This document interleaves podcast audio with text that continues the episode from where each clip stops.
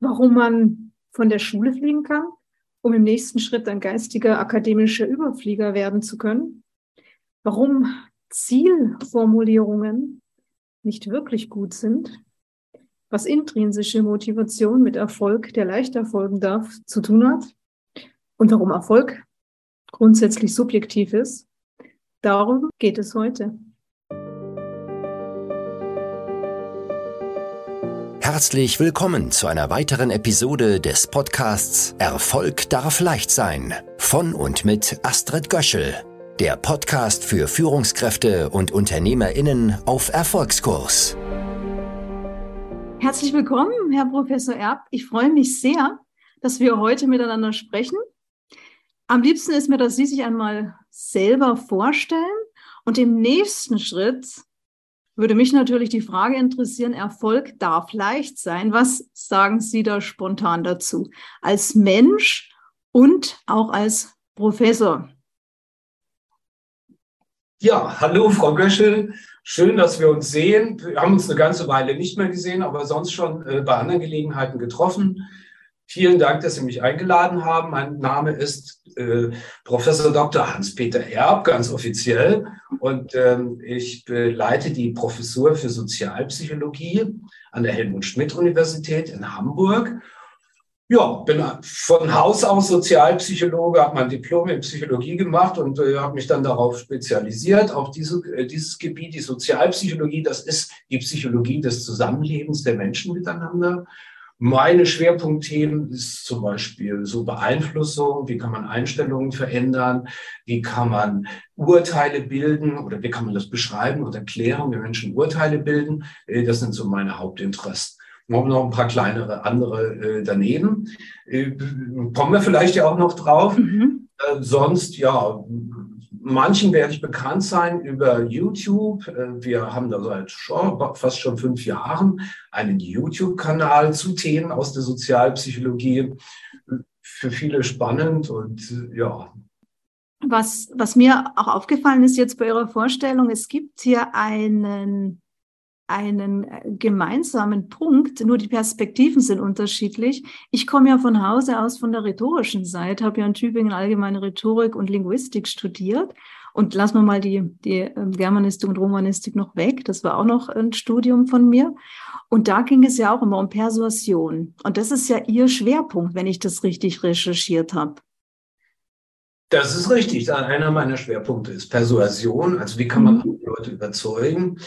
Äh, ja, da weiß ich gar nicht, wo ich jetzt anfangen sollte. Geht da, geht da die, geht da, vielleicht eine kurze Frage dazu, geht da, also mich interessiert das sehr, geht da die Psychologie, die Sozialpsychologie andere Wege groß als die Rhetorik? Weil Sie haben es ja kurz schon erklärt, was, der, was die Sozialpsychologie macht. Aber würden Sie sagen, das ist sehr weit voneinander weg? Das ist auf der phänomenologischen Ebene nicht mhm. allzu weit voneinander entfernt. Mhm. Wir haben aber einen anderen Schwerpunkt. Wir schauen ja als Psychologinnen und Psychologen immer auf das Individuum. Und wir überlegen, wie reagiert das Individuum? Wie können wir beschreiben, was da passiert? Wie können wir erklären, warum zum Beispiel ein, eine Werbeanzeige funktioniert oder nicht mhm. funktioniert oder bei einem, einer bestimmten Person funktioniert und bei einer anderen Person äh, sich eben keine Einstellungsänderung einstellt. Mhm. Das ist so sozusagen eher unser ja, alltägliches Brot, mit dem wir da zu tun haben. Äh, das wird aus, äh, bei mir wird es äh, eigentlich sehr grundlagenorientiert. Ich verstehe mich auch eher als grundlagenorientierter Forscher. Mhm. Wir sehr eher no, über die Prozesse, die da ablaufen, über die psychologischen Mechanismen und ähm, bin relativ weit weg jetzt von meiner persönlichen Ausrichtung von angewandter Forschung. Also, Aha. Aha. Sehr spannend, okay. Ja. Das heißt, Sie grenzen da die angewandte Forschung ganz klar erstmal ab. Ich finde das deswegen spannend, weil wir hier auch zu einem Unterschied dann wiederum kommen.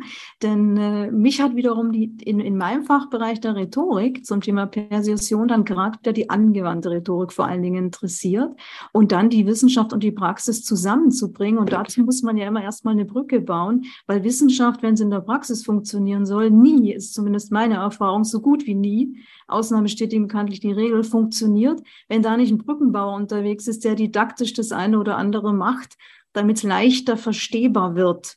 Und da wäre ich auch schon bei der nächsten Frage, nämlich, wenn Sie den Satz hören, Erfolg darf leicht sein. Was würden Sie da, was geht Ihnen da spontan aus, auf, durch den Kopf? Und Sie können es auch gerne unterscheiden, in wie der Wissenschaftler jetzt äh, denkt im Vergleich zum Menschen, äh, Professor Erb und der Mensch Erb dahinter. Äh, wie, was geht Ihnen da spontan durch den Kopf? Würden Sie sagen, es ist eine Persuasionsaussage, man möchte da jemanden überreden oder äh, nicht überreden, sondern überzeugen zu etwas? Oder würden Sie einfach äh, spontan, haben Sie da ganz andere Gedanken im Kopf? Jetzt würde ich gerne noch mal drauf eingehen, auf hm? diesen, äh, äh, ja, es, es, gibt keinen Widerspruch zwischen Theorie und Praxis. Aha. Es gibt nichts Praktischeres als eine gute Theorie. Mhm. Also, wenn Sie ein Problem im Alltag lösen wollen und Sie haben eine theoretische Vorstellung, wie das Ding funktioniert, ja. nur das Auto ist, das nicht anspringt oder der Kühlschrank irgendwie äh, gerade kaputt äh, ja so aussieht, als würde er kaputt gehen, mhm. dann können Sie das mit, ihrer, mit Ihrem theoretischen Wissen über dieses Ding natürlich deutlich besser angehen, als wenn Sie überhaupt kein theoretisches Wissen haben. Mhm. Dann lässt sich das auch nicht trennen. Der Satz stammt übrigens nicht von mir, sondern von einem berühmten Psychologen, Kurt Lewin. Mhm. Von dem kommt das. Also es gibt nichts Praktischeres als eine gute Theorie. Äh, deswegen würde ich das so streng gar nicht trennen wollen. Okay. Jetzt komme ich aber zu Ihrer Frage. Ähm, Erfolg ja, ich wusste ja, dass wir heute miteinander reden, habe aber auch mal rumgefragt, was ist denn Erfolg für dich oder für jeden? Mhm. Ähm, es ist unheimlich schwierig zu definieren aus meiner Sicht. Ähm, ich gebe mal ein ganz simples Beispiel aus dem Alltag. Äh, was ist ein guter Autofahrer oder was ist eine gute Autofahrerin? Wann ist das erfolgreich, was da getan wird? Und da werden Sie ganz unterschiedliches hören. Also der eine sagt, ich bin mit wenig Sprit irgendwo hingekommen und der andere sagt, ich war in drei Stunden von Hamburg äh, in Frankfurt. Das ist ein gutes Autofahren. Oder jemand sagt, bei mir fühlen sich die Leute wohl. Ich war so, dass sie gar nicht merken, dass sie gerade im Auto sitzen und, und, und, und, und. Also das ist nicht immer so leicht, Erfolg sozusagen auch tatsächlich zu fassen. Mhm. Das haben wir natürlich äh, andere Menschen. Und äh, das tun viele, dass sie ihren Erfolg daran messen, was können andere, was haben die zum Beispiel erreicht in ihrem Leben, was verdient man, äh, welches äh, Auto steht vor der Tür oder habe ich ein privates Schwimmbad, das ich jetzt nicht beheizen darf oder irgendwie sowas. Das wird natürlich auch gemacht. Hm, dann fällt mir noch dazu ein, dass wir flexibel sind, unseren Erfolg auch so zu definieren, dass er zum Erfolg wird. Also vielleicht hatte mal jemand Pläne und wollte Millionär oder Millionärin werden. Das hat aber nicht geklappt. Äh, inzwischen hat man vielleicht äh, als alleinerziehende Mutter drei Kinder großgezogen. Die sind alle, haben eine gute Ausbildung gemacht, haben einen guten Beruf äh, ergriffen und so weiter. Dann ist das natürlich dann Erfolg. Dann kann man sozusagen auch subjektiv von einem Kriterium auf das andere switchen, wie man vielleicht so neudeutsch sagen würde. Also auch die Kriterien verändern sich dann im Verlauf des Lebens. Das ist mir so eingefallen zu diesem Thema Erfolg. Also ist nicht ganz so leicht, eben, wie gesagt, weil das einem auf der einen Seite subjektiv ist, mhm. von sozialen Vergleichen abhängig ist. Mhm. Was hat der? Was, ich kann nicht fliegen, aber ist das irgendwie ein Misserfolg? Nee, die anderen Menschen können auch nicht fliegen. Ja, äh, insofern ja, ist das eine, äh, eine, Dimension, die überhaupt nicht relevant ist. Zum Beispiel für mhm. uns an solchen Sachen merkt man das. Das ist sehr subjektiv. Sehr subjektiv. Und mhm. weil Sie sagen subjektiv, was ist denn für Sie persönlich Erfolg? Ja, also da habe ich einen Blick drauf, für mich persönlich, mhm. ähm, dass ich mich vergleiche, wo war ich vor fünf Jahren, wo war ich vor zehn Jahren. Ich bin jetzt auch ein bisschen älter schon, also ich darf mhm. mich wo war ich vor 30 Jahren und wo stehe ich heute?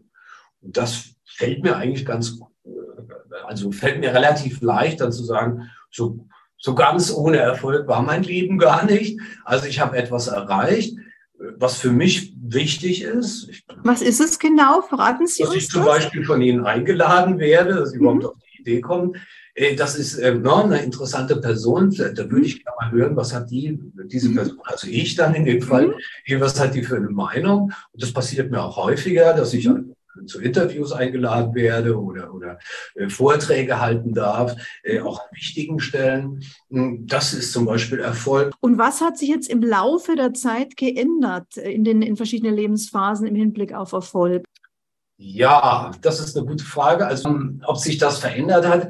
Ähm, ich glaube, ich hatte das Glück innerlich, äh, mir keine großen Ziele zu setzen. Also Menschen ah, brauchen ja, sie brauchen okay.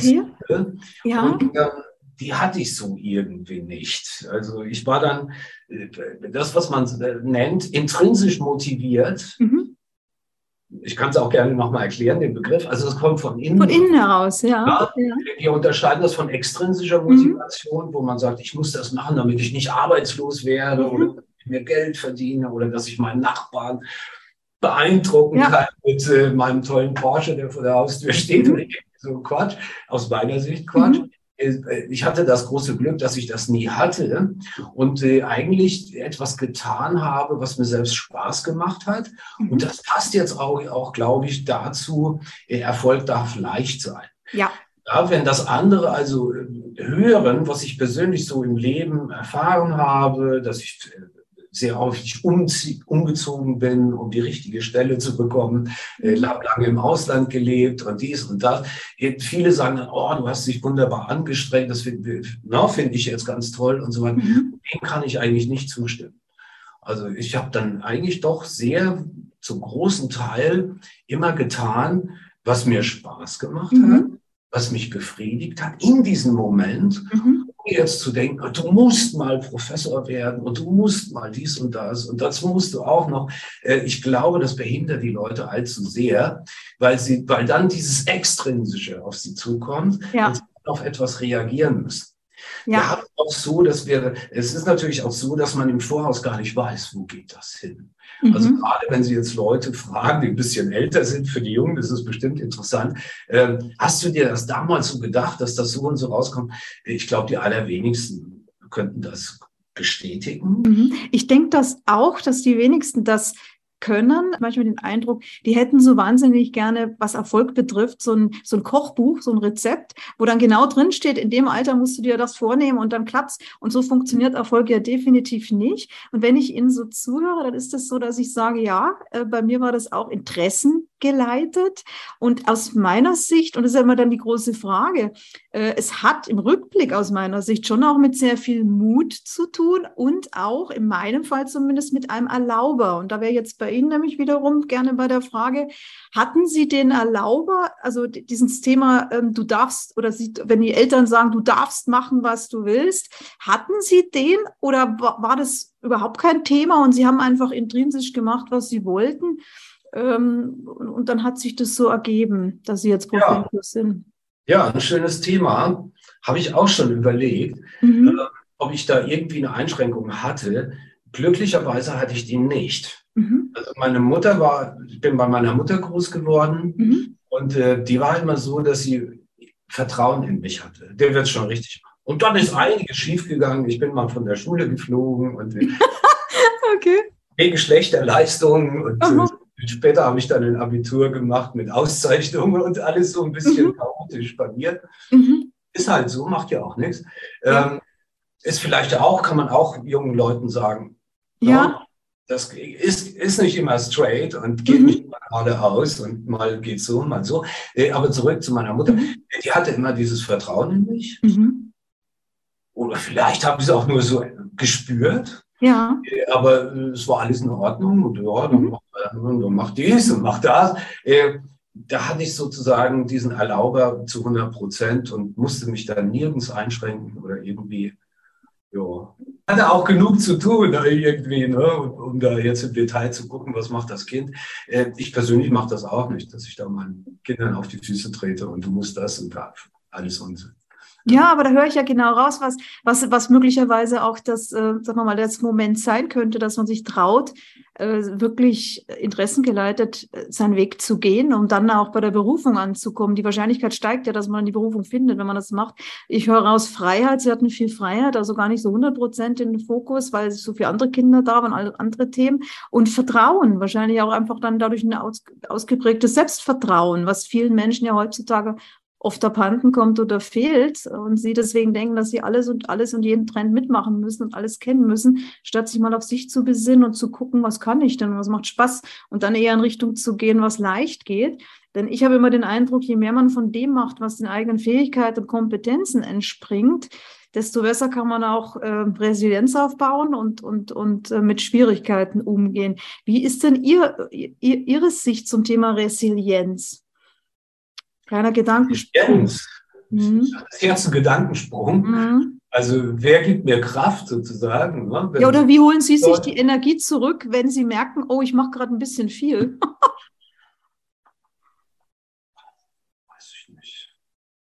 Also da ist Familie, mhm. da sind äh, Hobbys, äh, das ist alles Mögliche. Da ist meine Gartenarbeit, die ich liebe. Mhm. Nee, das ist für mich kein, irgendwie kein Thema, nicht so wirklich. Okay. Ich kenne das nicht. Äh, es geht nur mal besser, mal schlechter. Ja. Wir haben das ja mitgemacht. Es kam äh, Corona und jetzt mhm. gibt es wieder neue Sorgen über Ukraine und Gas, wie wird das weitergehen und so weiter. Ähm, mein Gefühl war immer, es kommt nie so schlimm, wie man sich denkt. Und ähm, habe mir natürlich auch immer Worst-Case-Szenarien ausgemalt, mhm. aber doch mehr auf der kognitiven Schiene, also in Gedanken, was ist das mhm. Schlimmste, was passieren kann und wie würdest du dann darauf reagieren? Das ist mhm. sozusagen mein Blick drauf.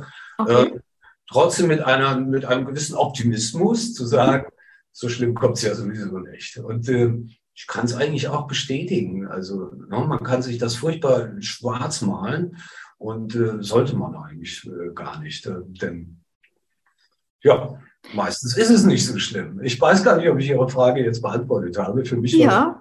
ja, ja. ein relativ großer Gedankensprung zur Resilienz. Äh, vielleicht noch eines. Also mhm. es gibt Menschen, die haben ein sehr eingeschränktes Selbstbild.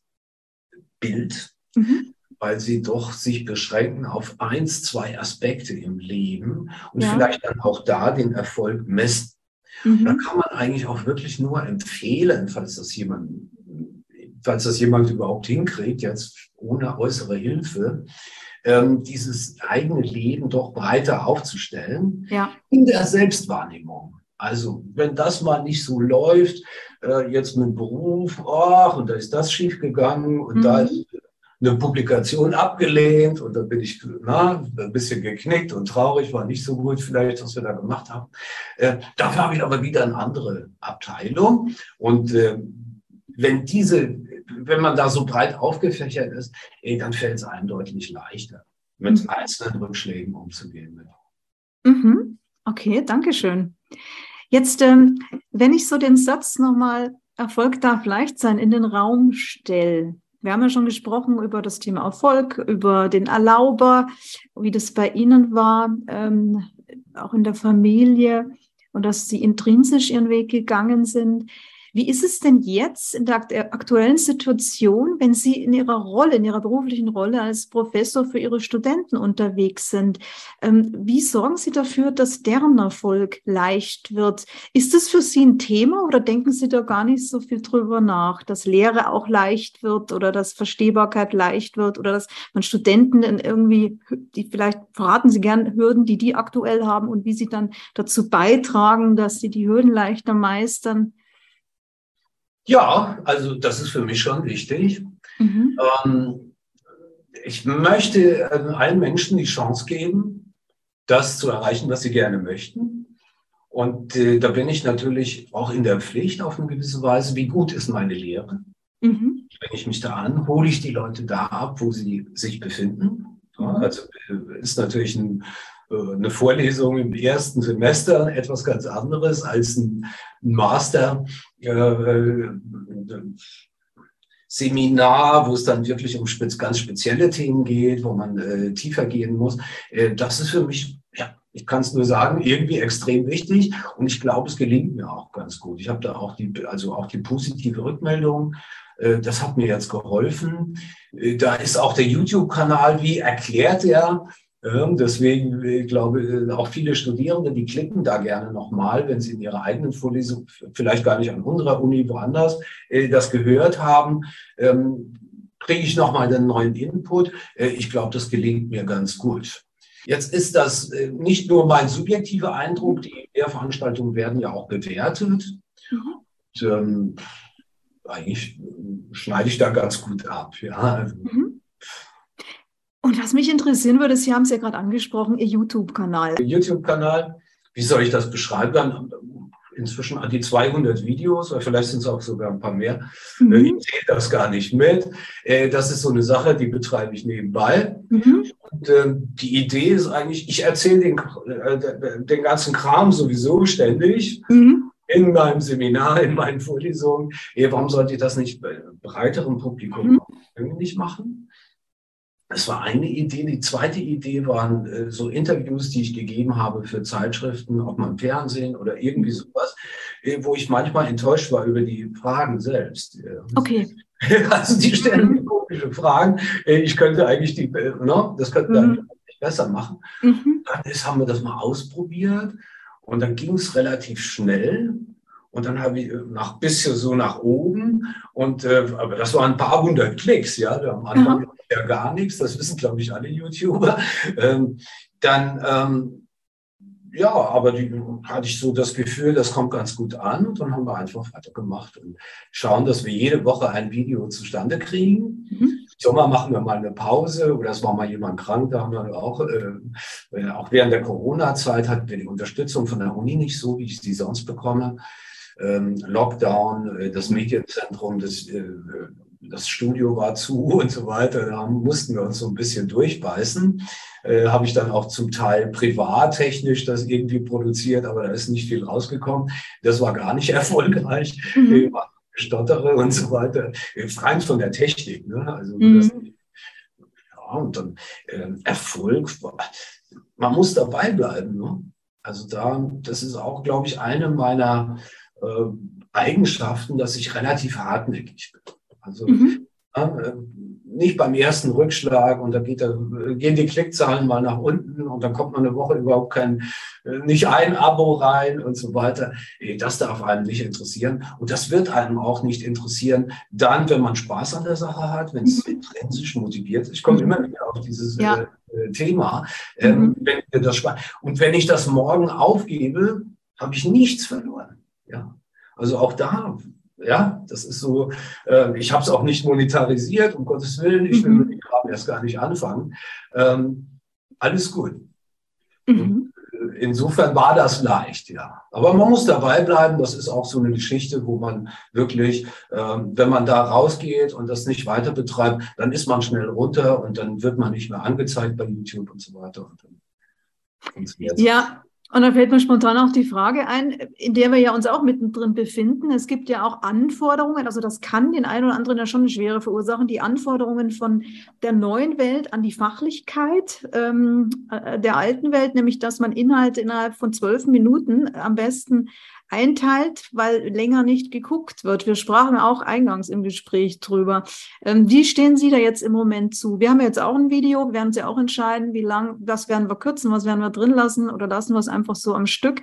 Äh, ich denke, es ist eine Herausforderung, sich den Erwartungen zu, den Erwartungen, die, die eigenen, die man hat, an die Sache, die man manchmal eben mit etwas Zeit reflektiert betrachtet und an die Erwartungen der, der jungen Welt oder der jungen Generation, die alles gerne kurz, knapp, merkbar hätte und am besten nicht länger als fünf Minuten. Und wenn man jetzt bei mir sieht, ist auch die Aushaltung heute nicht so optimal. Man, hin und wieder bin ich ein bisschen grün. Da gibt es auch schon welche, die klicken dann weg, weil der perfektionistische Anspruch an, an, an Visionäres, an das Visuelle und an, äh, an, die, an die Performance äh, formaler Art enorm hoch wird. Wie stehen Sie dazu? Lassen Sie sich da einschüchtern und sagen Sie sich, ja, das macht schwer oder sagen Sie, na, ist halt so? Na, ich, ich denke, es ist eine, gerecht, eine vernünftige Forderung zu sagen, ich mhm. möchte das innerhalb von, sage ich mal, 10 Minuten, 15 Minuten kennenlernen, das Thema. Mhm.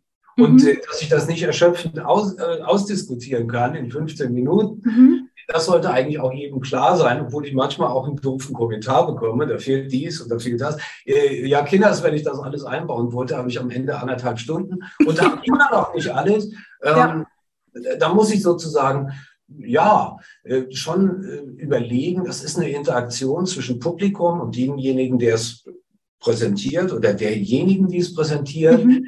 Ähm, da kann ich also ja nicht so stur sein und einfach sagen, ich mache, wie ich will und ist mir auch völlig egal. Äh, das ist so mein Blick drauf. Aber äh, vielleicht haben wir auch das Stereotyp, dass gerade die jungen Leute jetzt so äh, sich nicht tiefer mit irgendwas beschäftigen wollen. Ich glaube, das ist vielleicht auch ein bisschen übertrieben.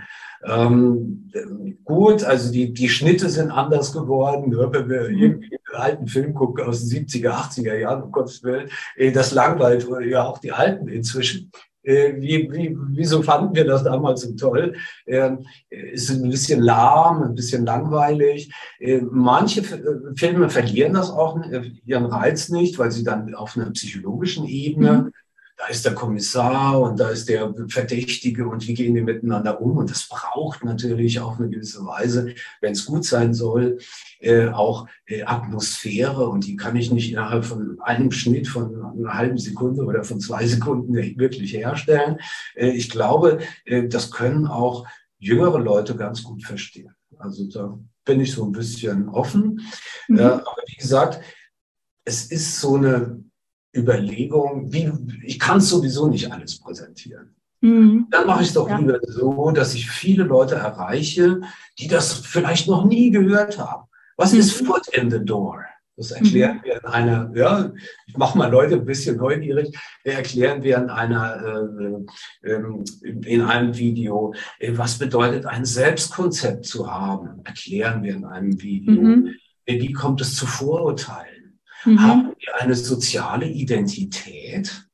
Auch wieder ein Video, das ich ganz besonders gut gelungen finde für mich persönlich. Ich mhm. habe da auch meine Präferenzen, wo ich denke, ach, das Video war jetzt nicht so toll und das andere, äh, das war richtig gut und so weiter. Ähm, und da erreiche ich dann eher Leute, und das möchte ich auch gerne, die vielleicht noch gar nichts davon gehört haben. Wenn ich da aber anderthalb Stunden anbiete, anbiete mhm. erreiche ich also man sitzt nicht da im Video äh, vor YouTube oder so und hat jetzt mal drei Stunden Zeit, sich zwei Videos anzuschauen. Das ja. passiert leider nicht. Ne? Also es gibt bestimmte Bedingungen, Gegebenheiten und es gibt die Art und Weise, damit umzugehen.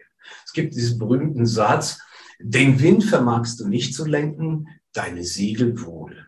Und der mhm. Wind ist so da draußen und ich kann mein Segel danach richten oder ich lasse es vielleicht auch ganz sein. Wie gesagt, ich lebe davon, ich muss es irgendwie nicht äh, irgendwie ver verbissen äh, das durchziehen. Äh, aber wenn, dann möchte ich mich doch äh, mit meinen Segeln nach diesem Wind auch richten. Also das ist jetzt aber mein privater Blick drauf. Ne? Ja. Sehr schön. Ich danke Ihnen sehr für Ihren privaten Blick. Ich finde das Bild auch, die Segel richten, sehr, sehr wichtig. Ich, wie gesagt, ähm, habe in meiner zweiten Lebenshälfte vor, die Segel auf das Thema Erfolg darf leicht sein zu richten und auch Leute einzuladen, in die Richtung zu denken. Denn wenn man den Erlauber setzt, Erfolg darf leicht sein, steigert es aus meiner Erfahrung heraus. Ich bin ja auch intrinsisch motiviert, dass dann der Erfolg, dass dann die Konsequenz sein kann dass ein Erfolg erfolgen kann, der mit viel mehr Lebensfreude als Motor statt mit Druck und Müssen, was Sie anfangs angesprochen haben, zusammenhängt. Ich danke Ihnen sehr fürs Gespräch, möchte Ihnen an der Stelle aber noch die Gelegenheit geben, möchten Sie noch auf irgendetwas aufmerksam machen? Auf Ihren Kanal haben wir schon erwähnt. Gibt es noch etwas, bei dem Sie sagen, da möchte ich gerne noch einen Hinweis geben? Gibt es noch etwas? Ja, gerne. Also wenn es um Erfolg geht, denke ich auch immer wieder einerseits an Glück, mhm. dass man Glück hat. Und das, dieses Glück hat vor allem zu tun mit den Menschen, mit denen man zu tun hat. Also das ist eine wichtige Angelegenheit im Leben. Jetzt hört sich wieder so altbacken an, aber ich muss es unbedingt weitergeben. Mhm. Meine akademischen Lehrer zum Beispiel, die mich vorangebracht haben, will die jetzt nicht im Detail aufzählen, aber äh, die wissen das wahrscheinlich auch, falls sie es äh, sehen oder hören. Mhm. Ähm, das ist eine ganz wichtige Angelegenheit. Und auch da stören manchmal Ziele, weil man dann nicht flexibel reagieren kann. Und da kommt das Angebot von dem für eine Stelle, zwei Jahre kannst du machen und das bringt dich wirklich weiter. Ich muss jetzt ein bisschen aus der Wissenschaft ja, gerne, ja. sprechen, mhm. äh, aus meinem, äh, aber das ist sicherlich in anderen Gebieten ganz genauso, äh, dass man da sich nicht so allzu eng sieht und dann versucht, ja, Möglichkeiten auszuschöpfen, die sich spontan ergeben, die im Voraus gar nicht geplant waren. Und die haben sehr viel oder sehr häufig etwas zu tun mit anderen Menschen, die einen weiterbringen. Mhm. Denen kann man das auch nie zurückzahlen. Ja. Aber man kann das sozusagen umdrehen und kann sagen, ich gebe das, was ich da bekommen habe, die gebe ich an die nächste Generation weiter. In meinem Fall meine Doktorandin und Doktoranden mhm. oder Postdocs. Also unserem Nachwuchs, äh, denen gebe ich das zurück, was ich davon bekommen habe. Das lag mir jetzt noch auf dem Herzen, gerade zum Thema Erfolg. Oh, ich danke Ihnen herzlich, Herr Professor Erb. Das spricht mir auch selber aus der Seele und auch aus meinem Erfahrungsbereich, denn ich habe sehr viele Ähnlichkeiten entdeckt, während ich Ihnen zugehört habe, weil ich hatte eben auch Mentoren. Das hat bei mir dazu geführt, dass ich sehr schnell, sehr früh in den Erfolg gehen konnte oder meinen Weg auch so ebnen konnte, wie ich das gerne wollte. Und äh, Begegnungen sind für mich ein sehr wichtiger und entscheidender Wert und auch Bestandteil im Leben. Und ich mache auch immer die Erfahrung, es sind immer Menschen, Begegnungen und Menschen und eben auch Brücken bauen und Erfolge ebnen, das unter den richtigen Menschen, da kann Erfolg dann leicht erfolgen. Also es ist ein ganz, ganz zentraler, ein zentraler Baustein, glaube ich, und großes Glück, wenn man das erlebt und weitergeben kann. Ich danke Ihnen an der Stelle noch einmal herzlich wünsche Ihnen weiterhin viel Erfolg mit Ihren Studenten und ich freue mich auch schon auf die, auf die nächste Episode Ihres Kanals. Ich packe das natürlich in die Show Notes. Vielen Dank. Ja, ich danke Ihnen, Frau Göschel, auch für dieses interessante Gespräch. Ganz herzlichen Dank. Das war eine Episode aus dem Podcast Erfolg darf leicht sein von und mit Astrid Göschel. Wenn dir diese Episode gefallen hat, dann abonniere den Podcast ganz einfach und hinterlasse gerne eine positive Bewertung. Warst du schon auf unserer Website? Auf astridgöschel.com findest du weitere spannende Inhalte und hilfreiche Ressourcen für deinen Erfolg. Wir freuen uns, wenn du uns weiterempfiehlst. Bis zum nächsten Mal, wenn es wieder heißt, Erfolg darf leicht sein.